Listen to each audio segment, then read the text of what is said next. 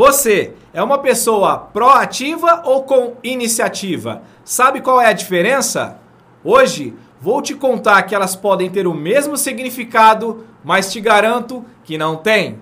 Muito prazer, meu nome é Canon e você está no seu canal Outlet da NET. Olá, sinta-se à vontade. Se você já gostou desse vídeo e ainda não é inscrito no nosso canal, se inscreva aqui abaixo, já deixa aquele like bacana para potencializar o vídeo, ative o sininho de notificações para receber mais vídeos como esse todas as terças e quintas-feiras e é claro, siga a gente em todas as nossas redes sociais. Se você fizer isso, eu já vou te agradecer muito, porque eu vou te ajudar e ajudar mais pessoas. Fechado? E aí, você já ouviu falar que proatividade e iniciativa são as mesmas coisas? Eu vou te falar e te provar que não é bem assim. Iniciativa tem a ver com as reações que nós temos diante de ações ou situações que passamos, sejam elas boas ou ruins.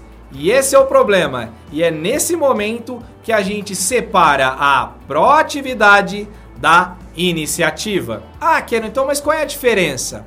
Pessoas proativas são aquelas que estão sempre otimistas, aquelas que sempre enxergam o copo meio cheio. Não é aquela pessimista que fala que o copo está meio vazio. O copo está meio cheio, que falta pouco para chegar lá. São aquelas pessoas que não utilizam as adversidades como muleta e muitas vezes culpam as pessoas ou as outras situações aonde elas sempre se colocam no papel de vítima, aonde o mundo é errado e a pessoa é a certa. Essa pessoa não é proativa, essa é uma pessoa pessimista e muitas vezes pessoas pessimistas são reativas porque estão de mal com o mundo.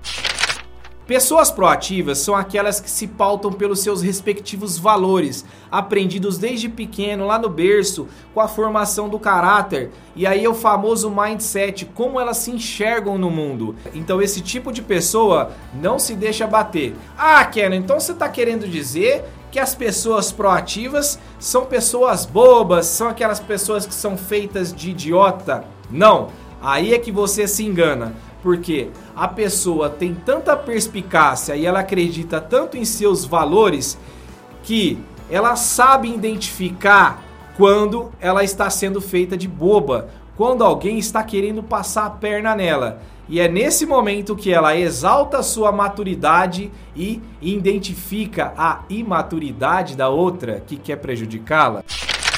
E quando a gente traz para a área de gestão de pessoas, os profissionais que mais se destacam, os que mais têm sucesso em suas respectivas carreiras, são as pessoas proativas que têm a habilidade de trabalhar a inteligência emocional. Então, ter inteligência emocional é o que difere o proativo do reativo, pois ambos têm iniciativa, um para o lado bom e o outro utiliza para o lado ruim.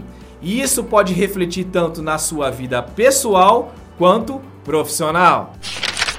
Portanto, seja você um gestor ou não, a melhor forma de ser proativo é trabalhar a sua inteligência emocional, é saber lidar com as suas emoções diante dos impactos que as situações do dia a dia, que as pessoas, que as ações, que as atitudes de outros vão influenciar na sua vida. E a partir disso, você vai criar a maturidade necessária para crescer e saber reconhecer a imaturidade do outro porque a melhor forma de se demonstrar maduro é reconhecer a imaturidade do outro e os porquês daquelas ações.